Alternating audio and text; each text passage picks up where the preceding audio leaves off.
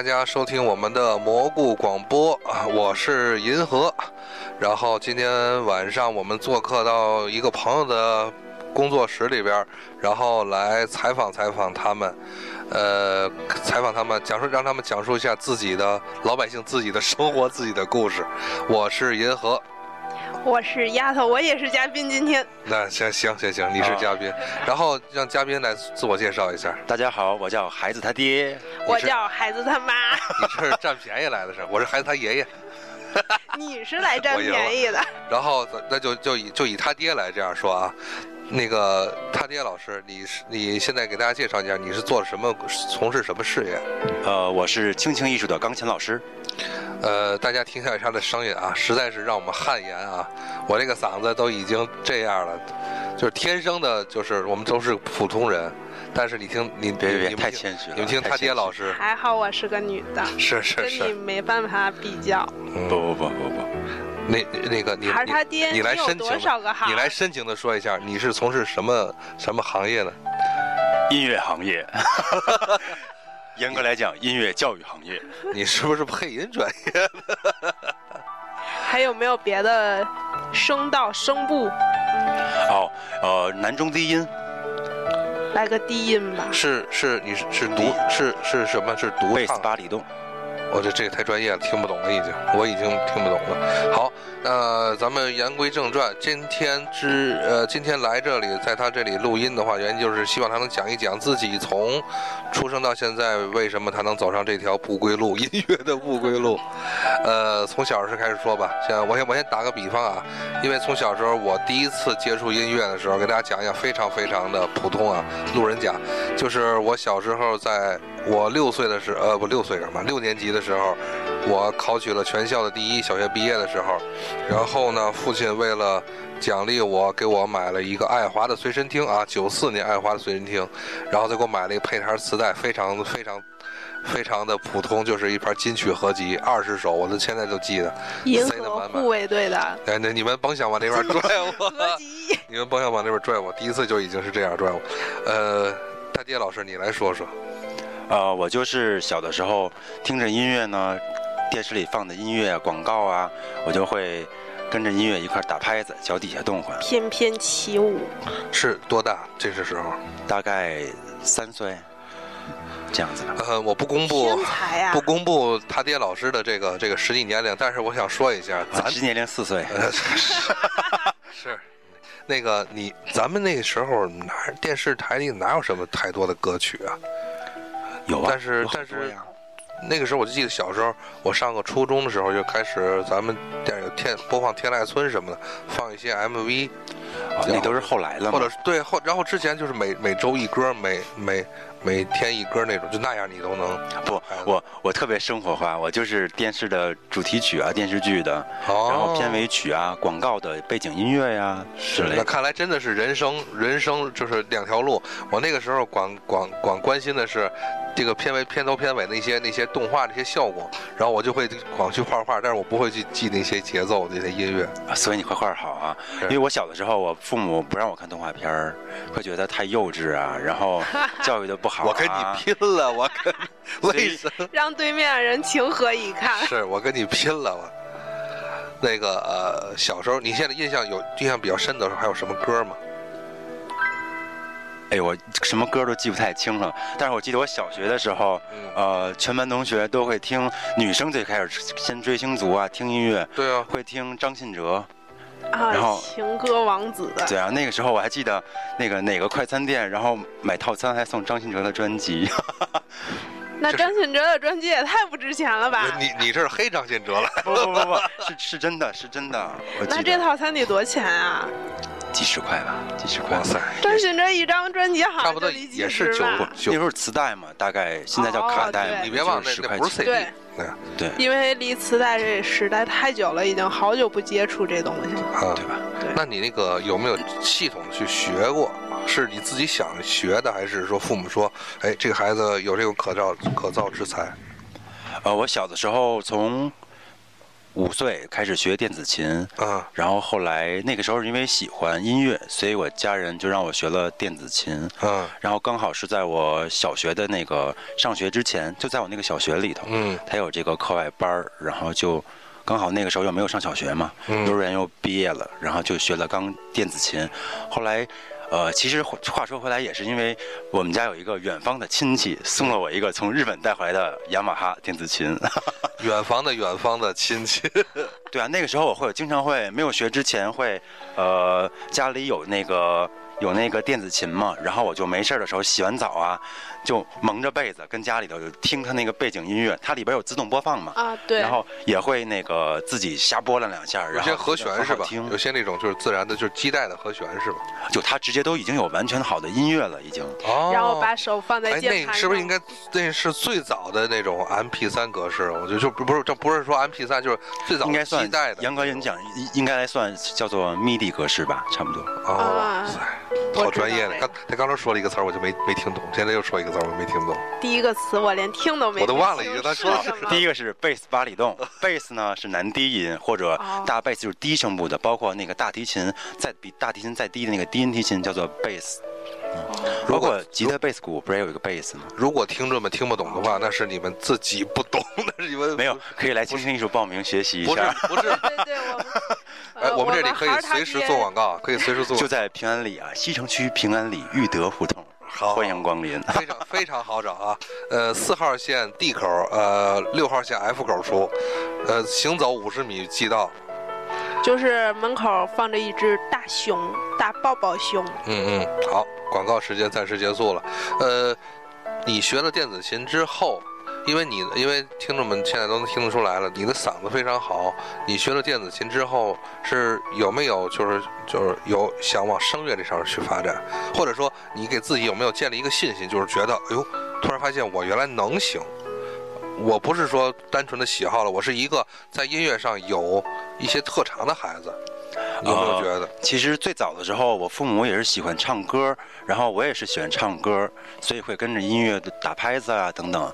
呃，但是可能因为太小了吧，学声乐的人很少，那个时候学习起来也不是很方便，然后所以就先学的电子琴，然后后来上到小学的时候，大概。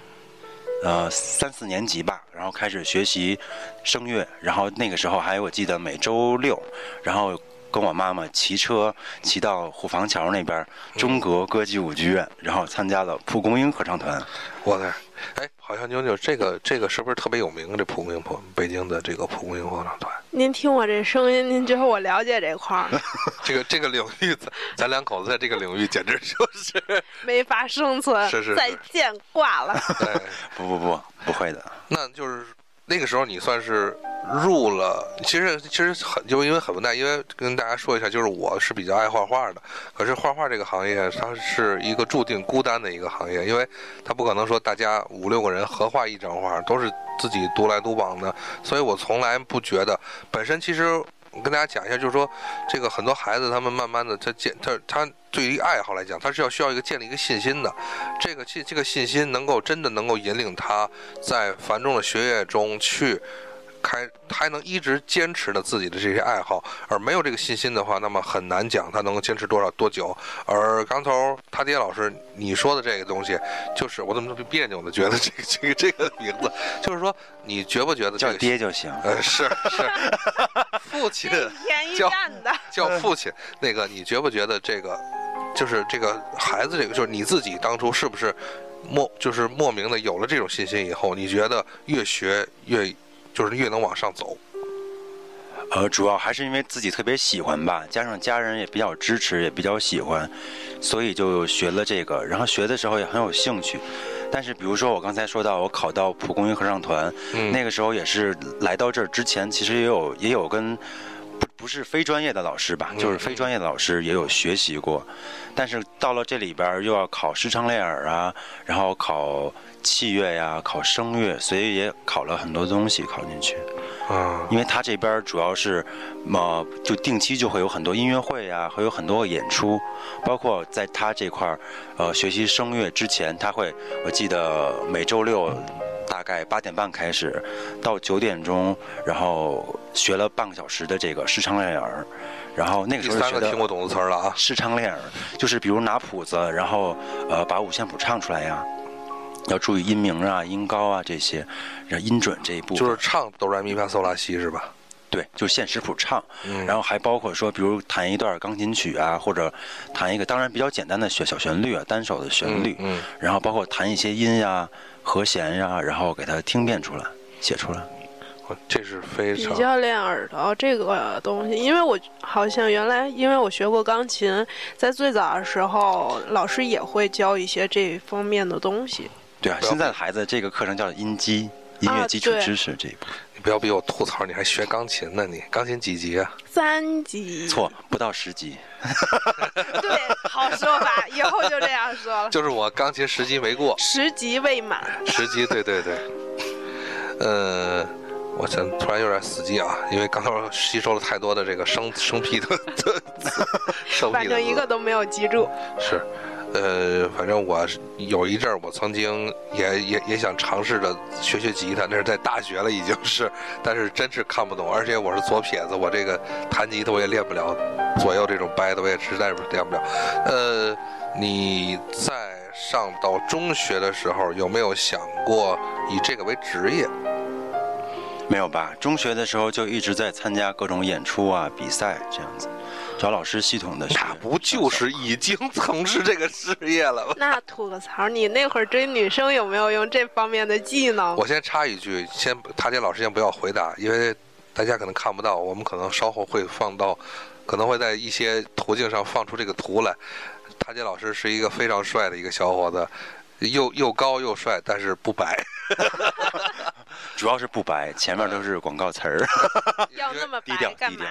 对，大家大家大家大家想象一下，因为是一个上舞台的一个事儿，因为从应该说你可以从不能说童星，但是你已经开始走的就是从儿童开始就已经持续的是上舞台去这样进行磨练了。所以说，如果没大家可以想象一下，如果没有一个好模样的话，没有一个好的形象的话，他他根本就是这么这么一个，在我小时候如雷贯耳的蒲公英的这个这个剧团的话，他是不会去让他去让你进去的。可是我小的时候是一个黑胖子，又矮又黑又胖。你说谁呢？南大十八变。哇塞，真是的突然又又死机了那。你是如何从一个胖子变成现在如此？因为那个时候我在初一的时候，那个暑假要参加了张艺谋的歌剧《图兰朵》，所以那个时候他需要考试啊，需要去一轮一轮地筛选演员，所以我那个时候基本上每天刚好是假期嘛，每天都跟我家人骑车到玉渊潭公园儿，然后在那块儿有一个小山上练歌练声，然后练完声以后刚好有湖嘛，就在那儿游泳。那个湖好像是等于连段不可以就是说是？在接受这个泳嘛。在接受这个选拔图，就是这个时间当中，你等于是，呃，既提高了自己的这个这个音乐的这个这算造诣，又又就算锻炼了。呃，其实，在那个团里头，确实，呃，学到了很多东西吧，也也登陆舞台的时间非常多。呃，我记得那个时候，我基本上圣诞节呀、平安夜呀，可能一晚上要串要表演三四家儿，已经开始串场了。你在北北京音乐厅啊，保这叫走穴。但是没有钱。那啊个为什么呀？这种因为孩子的那会儿的话，大家我们去的时候还要交团费，交完团费以后，他来带着大家学习呀、然后给大家提供这么一个平台，然后大家演出的时候，其实他是挣钱的。就是他给你说是让你机给你一个机会去锻炼，实际他是从中挣一些钱，但是还不给你们。对，现在来看的话，我我不是也要干这现在来看呢，我觉得这个东西其实，因为它因为那个机会不是说你花钱能买得来的。OK，比如说我现在觉得这个事儿，就是说 OK，我可以收你的钱，但是有的家长送钱你都没有这个机会送。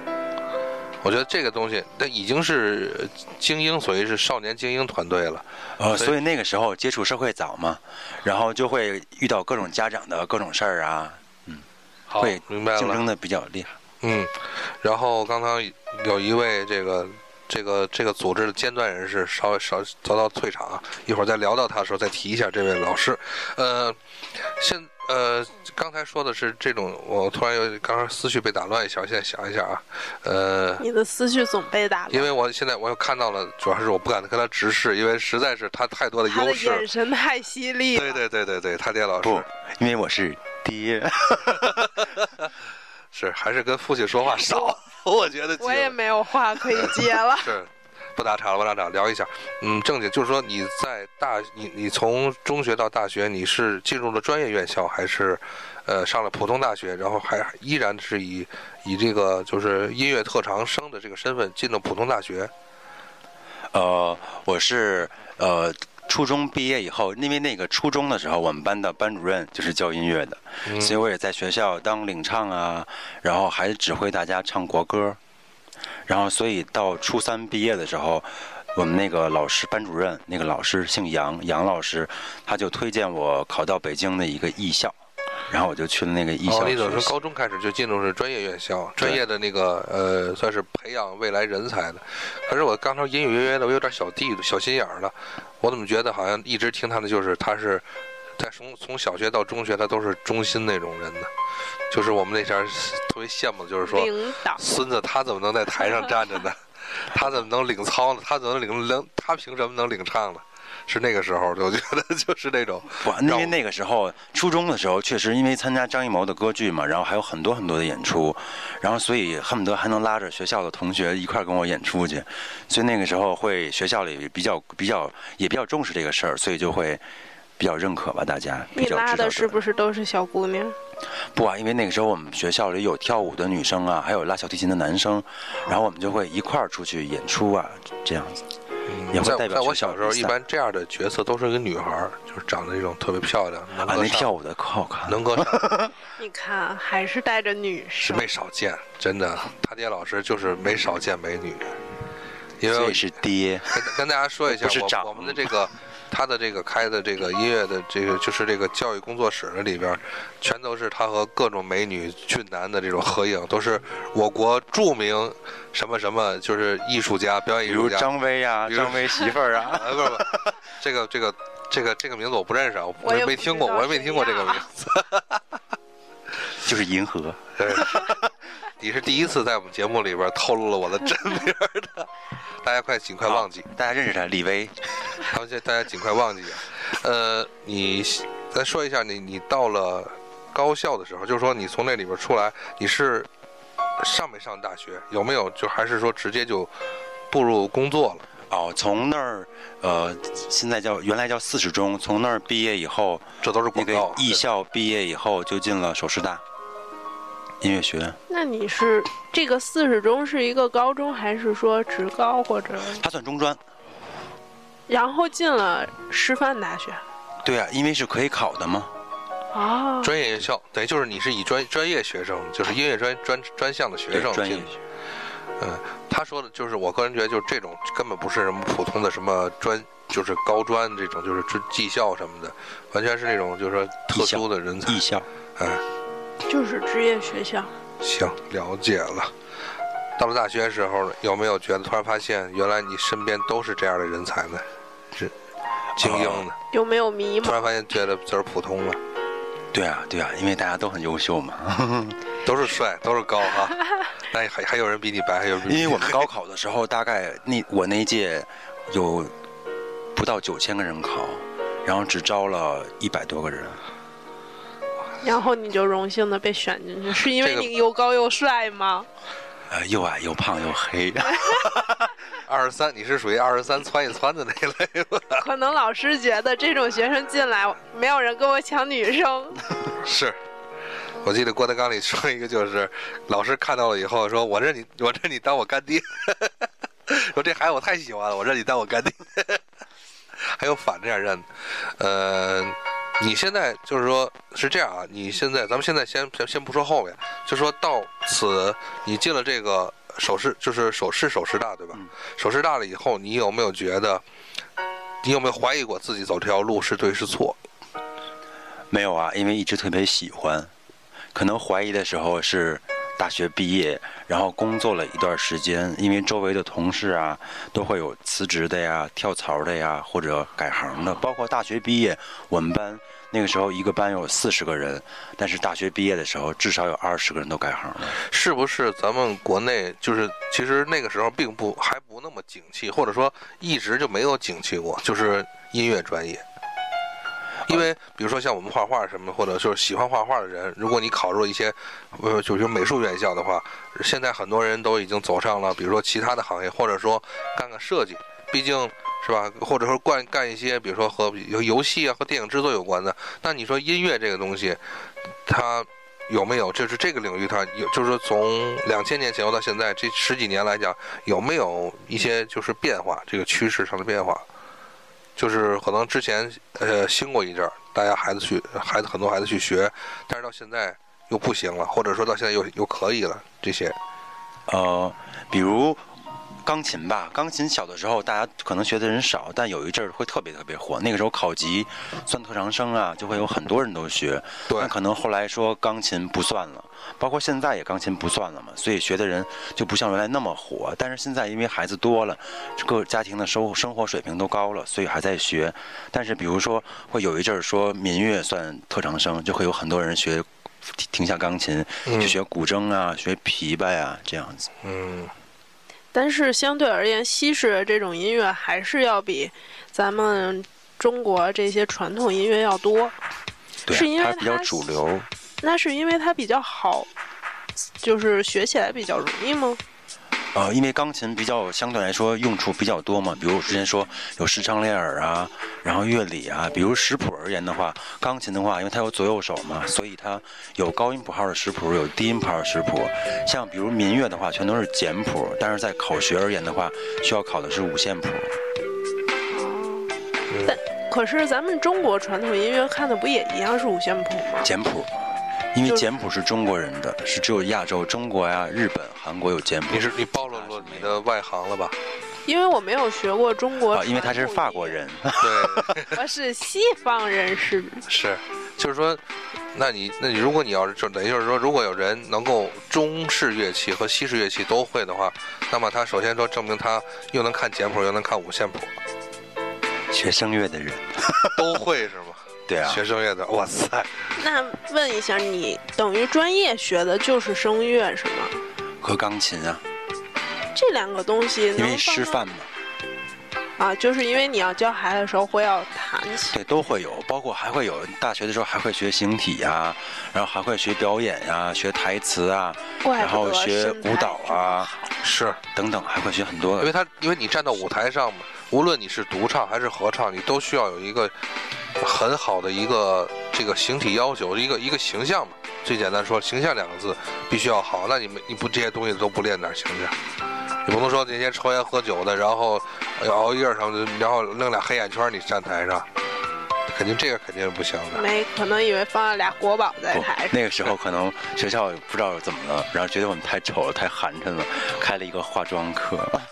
哇，然后我当时记得期末考试的时候，然后老师说自己给自己化一个妆，然后当期末考试的作品成绩。然后后来我一直跟另外一个宿舍的男生说，我们俩要画一个烟熏妆。是不是连画都不用画，直接站那儿就抽一宿 OK？，抽烟抽一宿就行了。不，后来呢，因为突然间觉得明白了，一照镜子，烟熏妆需要的粉底太多了。呃，我们就是因为他，咱们先先先说到他的学习，先说到这儿。等你毕业了以后，你是直接被分配到什么地方，还是说你自己去找的，找了一些呃，途径？之前的毕业以后呢，那会儿是还没有毕业，其实大四刚一开学，嗯，跟同学一块儿去招聘会招聘啊。你们也是需要招聘，而不是说单位就是有些单位过来直接选人那种。这都两千年前后了，已经没有那么多的招聘，就是那种就是算是分配了，包分配了。哦，我想的可能是文革时期。是，你还觉得七几年跳样板戏呢？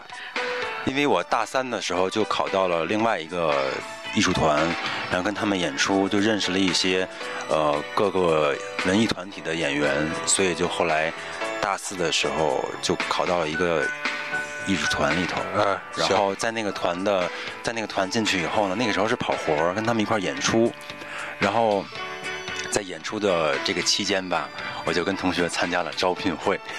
哦，等于你是算是这个顺理成章，就是就行云流水这样就进到了这个单位里边儿，就是没有说呃你是就是像一个就是愣就是也不说愣头呃说我说的我说错，就是说像就是你从来跟这跟这个。这个团没有任何接触，你就直接去招聘会，不是，而是你已经参加了这个团的一些表演了，然后事后你你你说你说我跟领导说我进来，或者跟人才招聘这事我进来可不可以？呃，是这样，我当时进了那个文艺团体以后，我去的招聘会是完全是老师的招聘会，因为我那个时候也没有想过在文艺团体里做演员呀这样子，没想走舞台这条路，所以就去的都是老师的招聘会。然后，但那个时候不是我刚才讲，在那个文艺团体里已经演演出过了。嗯嗯。然后，然后我去了交交完简历的这个招聘会以后，然后我就正好这个文艺团体他说他有要开始签约招演员，然后我就又考了一下，考上了。但这个过程中，我又去招聘会的那个学校啊、面试啊、试讲啊等等都通过了，他又跟我签了三方协议。后来，所以我还工作比较顺，我就可能别人在找工作的时候会。呃，去去忙碌在奔波找工作投简历啊，我可能在选择我是在舞台上呢，还是在去学校当老师。这个东西要着重的说一下，你要你要你要先跟跟跟听众们去聊一聊你的自个儿心态的变化，就是说，你从小都是热爱这个事业的，呃，你也一直从事着，就是从。不能说童星，就是说你起码是个出类拔萃的一个孩子，一直参加各种演出。为什么到了人生的这个点的时候，你毅然决你你你你经过思考以后，你经过决定，你选择了是属于半退出这个舞台，而把你的就是事业的重心放在教育上，而不是说继续在这个舞台上去做一名就是你去去追求做一名演员啊，做一名这种歌唱的这种歌手，或者说一切一切也好吧，就是说你选择了教育这条路。站累了，呃，因为大学时候学的就是音乐教育嘛，所以就没有考虑太多的。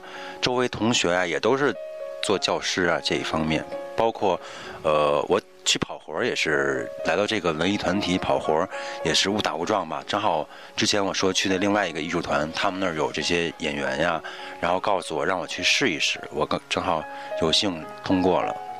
我那个时候上我上我上高中的时候，曾经热血的想象过自己能够成为一名画家，可是，呃，那在现在很多听众都比较小，二十出头什么，他们不理解，就是说，在两千年前后的那个时候，其实艺术类行业并不是非常非常的热门。呃，在九几年的时候，那个时候我自己也是思虑了一下，就是决定不去考。所谓的美术高中或者进各种的全国美院这样去做一名，所以就是就是想象了自己能成为一名画家，而是，呃，放弃了自己这个爱好的为为专业，就是做一个就是就是普参加普通的高考。你有没有也是觉得，如果我成不了，怎么什么什么家以后可能是这样，所以是我才选择了教育，这样一个普通的就是比较靠比较踏实的这么一个工作。呃，有没有这个心态的转变？因为我在大学的时候，在跑活的同时，也有去教课，一直在教课。哦，就是说你自己自己慢慢的已经习惯了这么一个身份，就是一个音乐教师的这么一个身份。对啊，因为我在大三开学的时候就去的艺术团兼职演员，然后又会平时有自己的学生去学生给学生上课教课。我觉得丫头，你说他是不是在不知不觉中？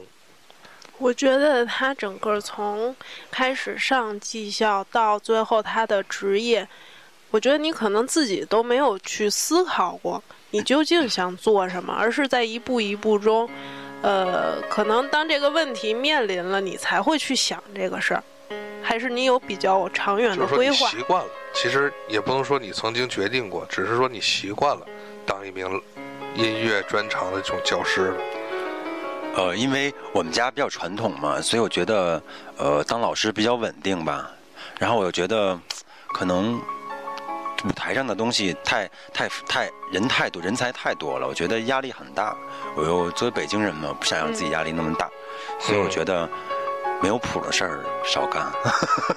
这说一句实话，这个必须就是很多人都明白的，就是穷文富武。这句话这是老话，以现在来讲，就是其实从事很多文艺行业的这个孩子，他们的家庭是要给他强大的经济支持和后盾的，来才能保证他不用考虑，呃，这个衣食住行这些普通的生活问题，就能一门心思的从事这种艺术各种艺术行业，是不是跟这个就是咱们现在周围很多像咱这个年纪的，一就是虽然很多人都有一些专长，但是从小到大的这个专长，他不得不面对现实，你觉得有没有这个关系？呃，举个最简单的例子啊，比如我零八年工作开始，在文艺团体里头，一个月工资只有五百块。零八年那会儿的金普遍工资也得到两千左右了吧？对啊，所以那个时候收入很低，我觉得两千都不止，可能得三千多块钱、四千那样子。这是不是圈内的一个普遍的一个收入水平呢？而不是说你们团自己的一个。呃，本来的文艺团体单位的收入就确实不是很高，再加上因为演员嘛，就会进去以后会论资排辈儿啊，然后会考核，每年都有考核，所以评职称类似于这种的，所以他会分 A、B、C 级演员呀，A 级是最好的呀，我刚一进去一定是 C 级的呀。就是，其实说白了也是一个熬年头的工作。哦，他也会，一个是工龄，但是可能更重要的是，他是以业务为主，所以那个时候，比如在演奏这个音乐会当中，别人都已经演登台无数次了，我可能只来过，比如这一场，我可能只上过第一次上，所以就会在谱子上啊、舞台经验上啊，没有大家丰富。在你的身边同事和就同学中，你能不能举一两个例子，就是说一些完全不同的？比如说到现在他已经风生水起了，很红火的现在一个身份，和另外一个，比如说他现在他当初其实很有才能，但他现在已经完全不干这行，有没有这样的？就是说，学你们这个专业，维持它 到从事这个行业的人多不多？还是说，可能我虽然学了这个，但是我最后从事的并不是这个？我觉得改行的人更多吧，因为维持不下去了吧。现在你同学里边干的和音乐最不搭边的，比如有什么职业？全？职 全职太太，还有呢，比如说，比如说我现在文秘呀，啊，对，干机械工程是吧？搬运工。好，其实说起来好悲凉，因为我觉得，呃，我一直就就是觉得大呃怎么说呢？说老天生下来了，给每个人身上都安上了不同的一些一些一些一些细胞吧。所谓的艺术细胞就是下载的 APP 不 是就是自带的一些这个技能点儿不一样，然后面对这个社会吧，反正经过时间的这种的奔波，不得不去把自己这些东西磨灭起来。因为，呃，可能听众们不太知道，因为我跟这个他爹老师，我跟我父亲吧 一块儿是在一起去，就是我来帮他去做这个，就是这种教育孩子教育这个班儿。呃，我呢主攻的是少儿的这种绘画，他呢是音乐这边儿。我们现在就他跟我聊了一些东西，可能后边会提到。呃，我们在聊有深有感触，就是非常非常多的孩子，就是包括我自己小时候也经历过，他们可能都和咱们现在是咱们有一样有的一些艺术细胞，但是提起来他们现在在这个三四十岁年纪，只回首起来都唏嘘不已，就是假就是都说了一句话，就是当初我如果如果怎么怎么样，我现在也可以成为一个什么什么样的一个人了，这个是非常非常无奈的一种选择。比起你来讲，我觉得很多人非常非常的无奈，就告别这个舞台了，告别了自己这个喜欢的、热衷的这个这个专场。对对，他这两个对啊，我觉得都特别特别的。我觉得是这样，现在这很多东西很现实，很多像因为你们俩现在基本上算都是从事于少儿教育这一块儿，很多家长当他去让孩子学一个东西的时候，他目的并不纯粹，他或许不是说孩子我喜你喜欢什么让你学什么，而是说我可能就像当初有艺考或者艺术加分这个事儿一样，所以说就是能像你们现在所谓的算是。呃，保持着当年的梦想，或者说因为喜欢这个而从事这个人太少了。咱们的话题已经进行到这儿了，那么就要介绍一下他爹老师。这个既既然既然叫你老师的话，因为你现在是开了一个独立的这种艺术班儿，你从什么时候开始决定你要自己要要自己就说建立起来这么一个独立的一个小生意？二零一三年，好深沉啊！我我今天我今天选的这些钢琴曲，完全就是为了配他 用的。对，因为那个时候一直在教课嘛，教了那个时候教了六年，然后一直有在教课，然后所以跟家长打交道啊，跟成人的学生打交道啊，所以觉得我自己还挺适合擅长于这方面，比较适合做这个工作。而且也积攒积攒了一些人脉了，比如说家长的一些嗯关系啊，或者是什么。我觉得经验是比较重要的。他有一个强大的一套。对，在我第一次见到塔点老师的时候，呃，他给我讲了很多 很多故事，让我突然突然发现，就是从事教育啊，或者说你自己开一些小这个这种小小小的班儿的话，会遇到很多很多形形色色的。那么我们我们可能现在的音乐都比虽然比较比较悲，就是也也不能悲，比较清清凉的一些。那么现在我找一些可能好一点的，也也许不能找到，就咱讲点欢欢快的吧，搞笑的吧。这个可能话题转的比较硬啊，这也是我们 魔物广播刚起始来不太擅长的，就是说，你聊一聊，你从你干了这行以后，都遇到说什么奇葩的 家长或者孩子吧？啊，说说几个 你擅长的，一直一直牵挂的这些家长。没有，家长和孩子都特别好啊。主要呃，因为我觉得孩子都什么样的孩子都有，然后我也是一步步走过来，对吧？所以遇到各样的问题，各种各样的家长，我觉得也是自己一个不断完善吧。所以家长来说，还有孩子，孩子永远是最可爱的嘛，所以都还挺好的。只是会遇到，比如说在。教课的时候，大家都会觉得老师很好啊，然后很尊重老师啊。但是你开了这个培训班儿，可能就会觉得家长就会觉得你作为一个经营者就开始商业化的各种各种各种。这也是他之前前两次吧，是前两个星期他跟我语重心长说一个，就是如果你只是老师的话，他他只会就家长们只会觉得要夸夸你，要捧捧你，因为如果家长对老师好一点的话，家长就会觉得老师可能对孩子好一点。但如果你是这一个班的这个领导者，创就是这个这个这个班的这算是就是这个班的，就是哎呀怎么说呢？这老板老板的话，对最简单的老板的话，他一定好会对你的要求的非常非常严格，因为他要他花了钱了，最咱们最最粗俗的说，他花了钱了，他要把控整个这个这个东西，就是说家长非常关心孩子在这里能不能学到真东西，能不能别受家长，比如别受欺负关心的，对。比如一进门，你这个面积啊，然后面积如果够了的话，他觉得满意的话，他会看你的装修啊，然后他装修又觉得满意了以后，他会看你的设备啊，然后他可能还会看你是不是南北通透。就是到最后才看你你这老师教的怎么样。挑的比他挑的比较邪门的一些因为第一件事儿永远都是大家进来看的第一感觉，就是看到你的你的内在的你的东西嘛，硬件硬件设施对吧？然后可能第二关心的不是老师的水平，而是价钱。对。但他有没有，比如说有他有没有挑一些比较邪门的地方，就是你都想不到他家长会挑你这块地方。不会啊，只会有家长说我们不交钱了，给您送秋裤。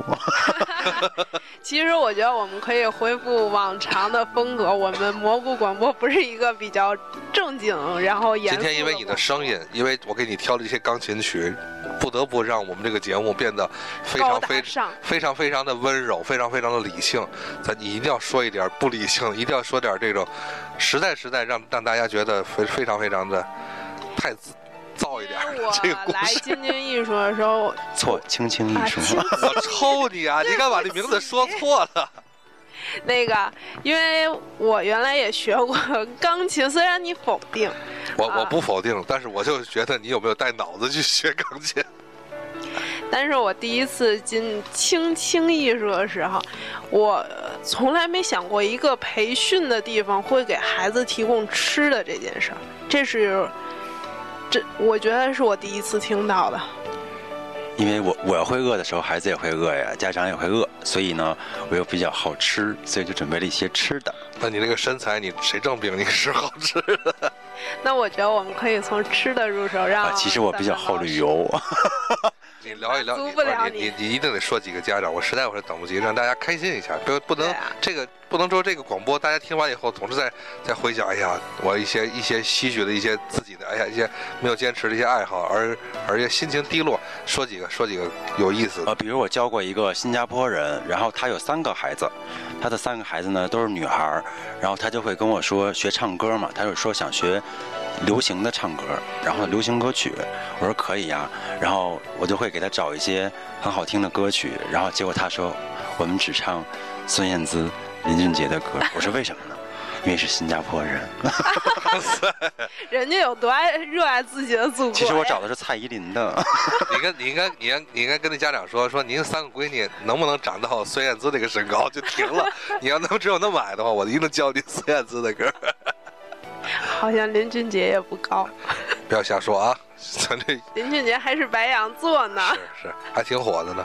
你然后说几个，我想想，当初你跟我我讲过记得你给我？讲过吃的，说然后往兜里装的这个是。啊，会有啊，比如来我这以后，然后我买的，我从超市买的最贵的美国西梅，然后买了一大桶，然后我就觉得，因为大家都吃嘛，好吃就一块儿分享嘛，就大家一块儿吃，然后发现临走的时候，家长告诉我，刘老师真好吃，然后我就发现半桶没了，是你你跟家长说，您就俩馒头，是味儿太太重了，您就俩馒头。不，其实吃没关系嘛，主要是其他孩子还要一块儿分享嘛，对吧？嗯，因为每次来轻轻艺术的时候，我都发现你每次备的吃的都不一样。对呀、对呀、而且上次我还我竟然还吃到了从香港特地带回来的那个小熊饼干，对对对，那个我在香港都没有排到的呀。好吃就好，好吃就大家一块高兴。我下次也装半盒走。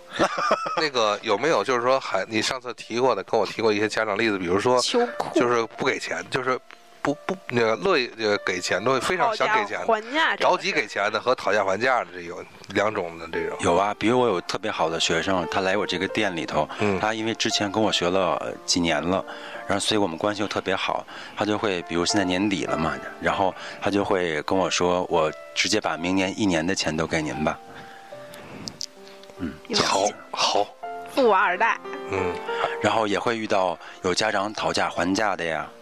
但可能作为创业初期的时候，但我作为经营者而言，我肯定不能违背这个市场规律，所以我不能给他便宜。对而且说实话，我真的觉得你们的价格已经够低的了。对，已经很实惠了。对啊，好大家不要再讨价还价。再进入广告时间，再说一遍地址，有没有北京市西城区平安里裕德胡同，好？新闻青青联播艺术。对，这这套词儿你要背，这套词儿你要背不熟，真的你都你都不好意思开这个班儿。我跟你说，地点这些，必须的。孩儿他爹老师这个班儿不是只招小朋友们，大人也可以。在两周前吧，我刚准备跟他开始要学吉他，然后毅然的放弃了，因为因为因为懒惰毅然放弃了。因为我们这儿也有很多成人学生学，呃，有学吉他的呀，还有学声乐的，还有学钢琴，还有学尤克里里的。那就小孩儿和大人而言，你觉得哪一种更好教一些？因为一个是有基础，就是有自己意识；一个是比较没有意识的。嗯，两者的区别肯定，呃，成人好教一些吧。成人因为跟他沟通语言方式啊、思维方式都统一的嘛，然后但是可能进步起来的话，可能孩子的进步会更明显。长期而言，因为比如成人可能工作了呀、上学呀，他可能时间不是特别固定，但是孩子一直是固定的。对可是他大人在学的时候，有些东西他是根深蒂固在脑子里的，可能不是你轻易能改变的东西。对大人来学，比如说简单的而言，学钢琴曲，他可能指定的我要学哪几个曲子啊，这样子。嗯，然后所以可能他又要速成，对吧？他又不会说你一点点从识谱开始一点点给他教，所以就得快速让他记住这些识谱，速成这样子。我们对于成人，啊，所以我们亲亲艺术的那个课程范围，我们也公布出来了。就是我我们这个这个这个节目真心的是想给我们的这个哥们儿打个广告，希望大家能更多的，因为其实现在是我非常非常了解，听也听他说过很多，就是现在很多家长他们真的不是为了让孩子能够去发掘他自己真心的一个特长，或者说孩子喜欢这些东西，家长给予强大的支持。就像刚头他爹老师他小时候那样，父母给予很很大的支持。其实很多他也提过，就是很多家长真的是像双职工，或者说现在都是老板，很很忙，他只是想给孩子搁在一个。能有人看着的一个环境，对，而且或者说很多人也是，就是说说的不好听，就是有钱没地儿花了。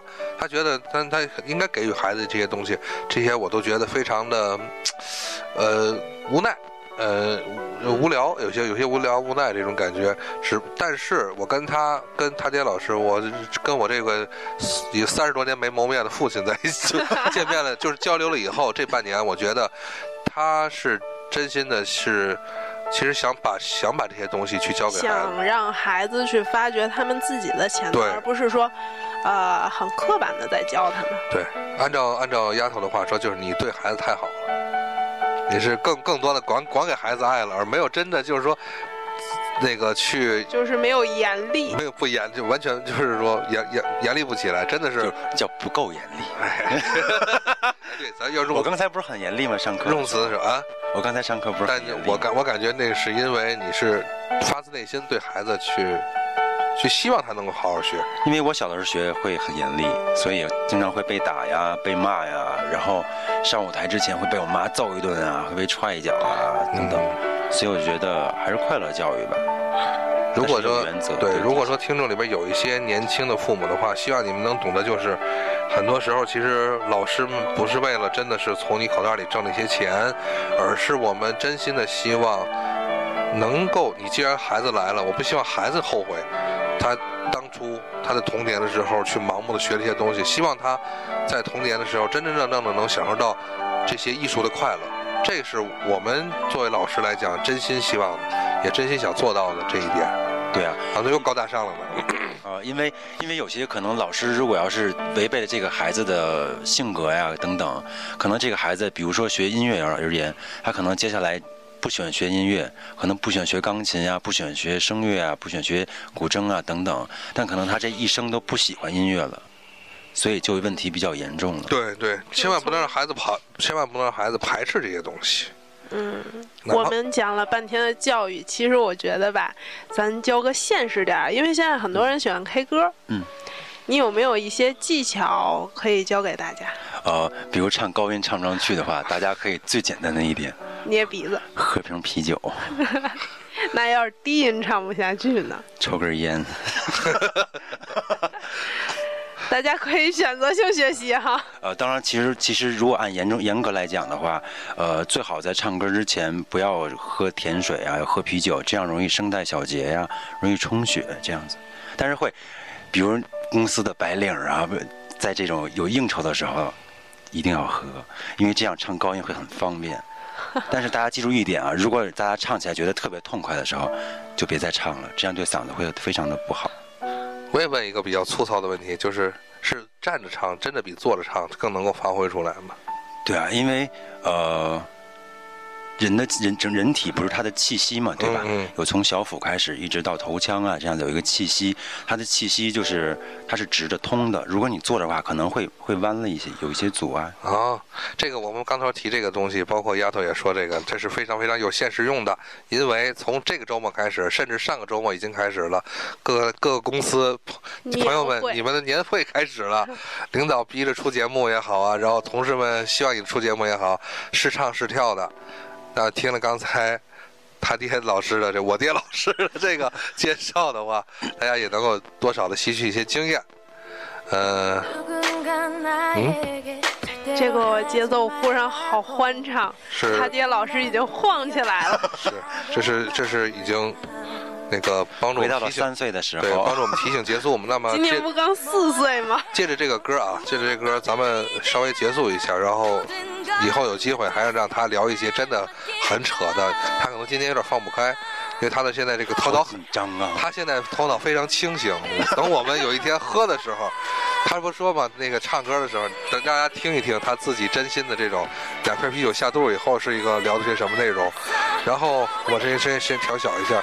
你稍微总结一下自己，你觉得就是，作为你现在走到今天为止的话，你在音乐上面有没有一些感触的一些东西？呃，我觉得我很幸运吧，因为喜欢，所以走到这条专业的路，然后也从事这个职业，所以真的是因为喜欢，所以不会像大家觉得上班很枯燥啊、很烦呀、然后，所以只要喜欢的话，发自内心的，每天都是快乐的，也祝愿大家都快乐。说的 感觉一下已经结尾了。对，丫头，咱们咱们首首先说约一下吧，就是咱们的金狗，估计魔广的金狗，起码文艺这一块的一个一个效果，让他来录了。一可以这个声音。就是我们蘑菇广播的开场，比如说欢迎大家收听蘑菇广播，你来说一遍，好，欢迎大家收听蘑菇广播。声音多好的，接不了了。配的这个好，呃，咱们今天的节目先到此为止，然后我们这个青青艺术的，呃，本周末应该是本周日吧，然后也会有一个我们的一个汇报演出，呃，潘爹老师会组织他的所有的学生们，我们所有学生们也来做一个汇报演出。如果他有有兴趣的话，可以联系我们某某广播，然后我会把你指引到裕德胡同。对裕德胡同，和平呃平安里裕德胡同啊，呃四号线 D 口，呃六号线 F 口出平安里站，对平安里站。好，谢谢大家收听我们的蘑菇广播，也谢谢他爹老师来做客我们的蘑菇广播。谢谢。啊，最后有没有想表演一下你的声乐？等他喝了吧。再见。好，大家再见，我是银河，欢迎大家收听我们的蘑菇广播，再见。再见。再见。